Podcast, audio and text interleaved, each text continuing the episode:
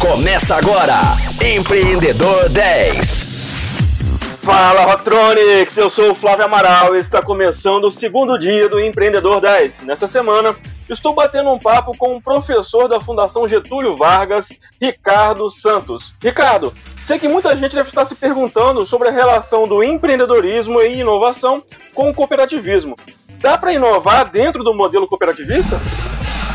Olha, Flávio, eu acho que o modelo cooperativista de fazer negócio, apesar de ser um modelo que tem quase 300 anos, ele traz para os tempos atuais alguns conceitos de modernidade que o próprio capitalismo ainda não tem. Para você ter uma ideia, a primeira cooperativa mundial ela surgiu lá em Rochdale, na Inglaterra, em 1844, num momento em que nós estávamos vivendo a plena revolução industrial. E qual era o grande desafio daquele momento? As indústrias, né, que estavam em formação na Inglaterra, elas oprimiam demais os seus trabalhadores. Né? Então, para quem estudou história um pouquinho, lembra lá da Revolução Industrial, existiam casos né, de, trabalha de trabalhadores que trabalhavam 16, 18 horas por dia.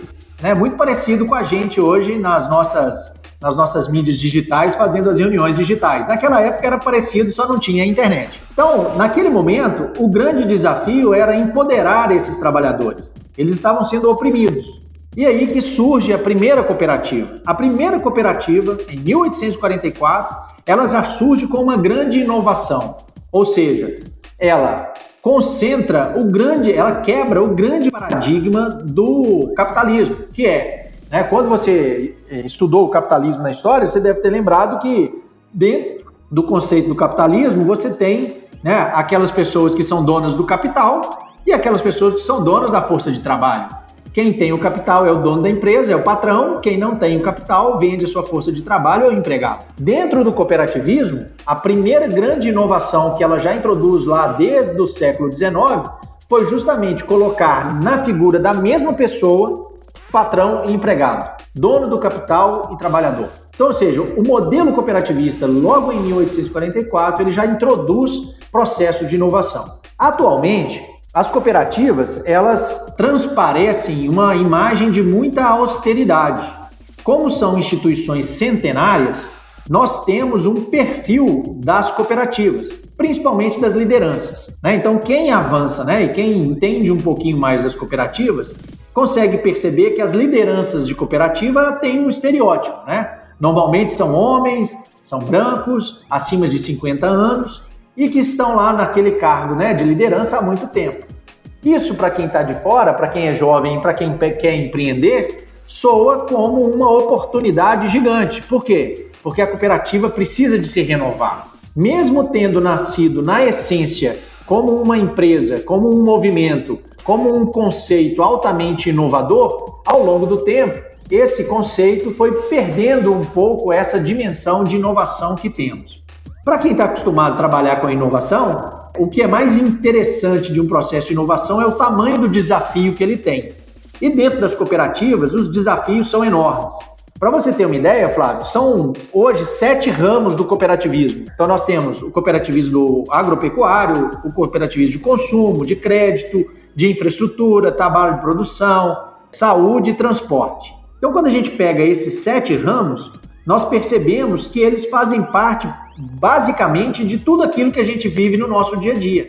E as cooperativas, elas conseguem absorver tecnologia com muita facilidade. Nesses últimos 12 meses, né, a gente viveu aí a questão da pandemia e muitas das cooperativas, elas ainda estavam alijadas dessa transformação digital que as empresas convencionais já passaram. Só em Minas Gerais, nós estamos falando de, de pelo menos 736 cooperativas. Flávio, já imaginou o tamanho da janela de oportunidade que temos para as startups que trabalham com agronegócio, para aquelas que desenvolvem as fintechs, né, que trabalham com crédito, para aquelas que trabalham programas de saúde, de transporte, enfim. Esse mercado de cooperativa e de inovação para cooperativa é um mercado muito, muito, muito promissor.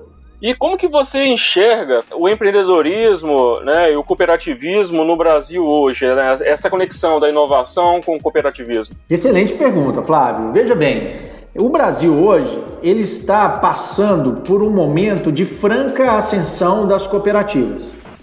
Vou te dar um exemplo para ilustrar.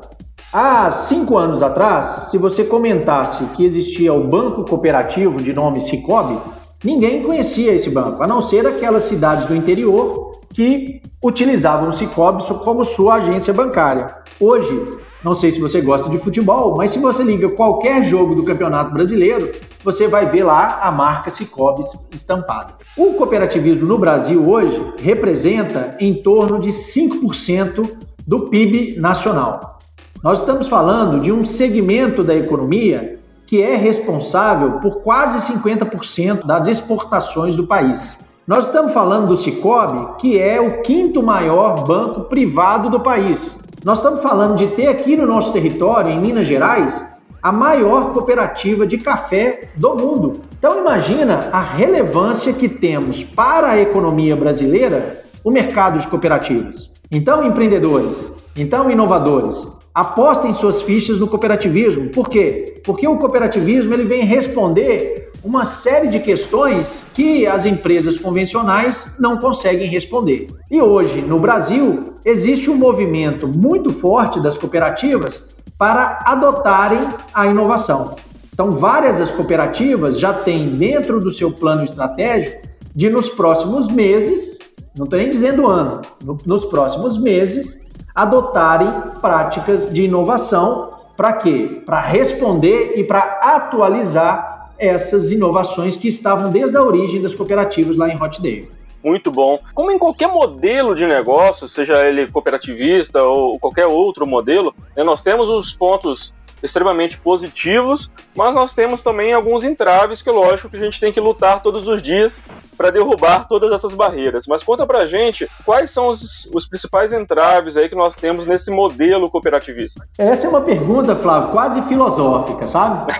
o modelo cooperativista, ele passa por um problema, ou por um entrave, que é o mesmo entrave de muitos aspectos da economia brasileira que é o desconhecimento. O que acontece hoje é que a grande maioria das pessoas foram criadas dentro de um modelo mental que só poderia existir a relação patrão-empregado. Meu pai foi criado assim, meu avô foi criado assim. Mesmo as cooperativas sendo uma entidade, um tipo de modelo de negócio que é bicentenária, as pessoas ainda não entendem o cooperativismo. Por quê? Porque elas acreditam, em função dos hábitos que a gente tem, das relações que a gente tece no dia a dia, que os únicos modelos válidos de relação de trabalho, de produção, de serviço e prestação de serviço são só o modelo patrão-empregado.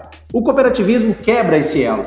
Ele introduz dentro dessa relação novas variáveis, novos valores, novas ferramentas. E aqui no nosso país, existe o desconhecimento sobre o modelo. Esse desconhecimento ele se reflete principalmente, e é aquilo que causa muito impacto para a gente, na legislação pertinente. Então, como, a, como o nosso legislativo não consegue entender o que é o cooperativismo, ele faz leis que são um pouco distorcidas em relação ao que é, ao que pretende ser o cooperativismo. Só para você ter uma ideia, Flávio, nas cadeiras de direito, né, nos cursos de direito espalhados pelo Brasil, o cooperativismo figura apenas como uma cadeira optativa.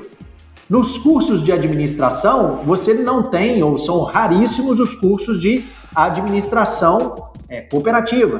Então, a partir do momento que a gente entender como que funciona a lógica do cooperativismo, a gente tem chance de diminuir esses entraves, que são entraves legais, que atrapalham um pouco e comprometem um pouco o resultado das cooperativas. Evidentemente, dentro da lógica do cooperativismo, a gente tem outros desafios que a gente precisa de lidar. Né? Então, trabalhar com a, os processos de sucessão, com as renovações de quadros de cooperados, com processos de inovação, né? Algumas cooperativas são muito conservadoras, mas isso tudo, para mim, passa pelo conhecimento do que é ser uma, uma cooperativa. Quando entendermos certinho como funciona uma cooperativa, como opera uma cooperativa, certamente nós vamos mudar o nosso conceito de país.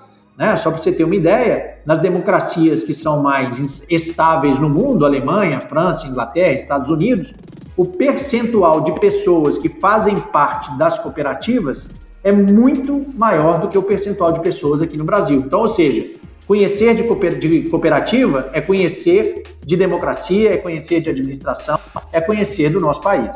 Muito bom, que aula, Ricardo, que aula, que aula. Obrigado aí pela essa aula de hoje, aprendi muito. E hoje é só o segundo dia de bate-papo, tem muito mais por aí. Rocktronics, eu vou ficando por aqui. Amanhã temos um papo sobre cooperativa dos empreendedores. Vocês estão curiosos para saber o que, que é essa tal dessa cooperativa dos empreendedores? Então não perca o programa de amanhã, às 10 horas da manhã, com reprise às 10 da noite. Até lá! Você ouviu Empreendedor 10, só aqui, Rocktronic, inovadora.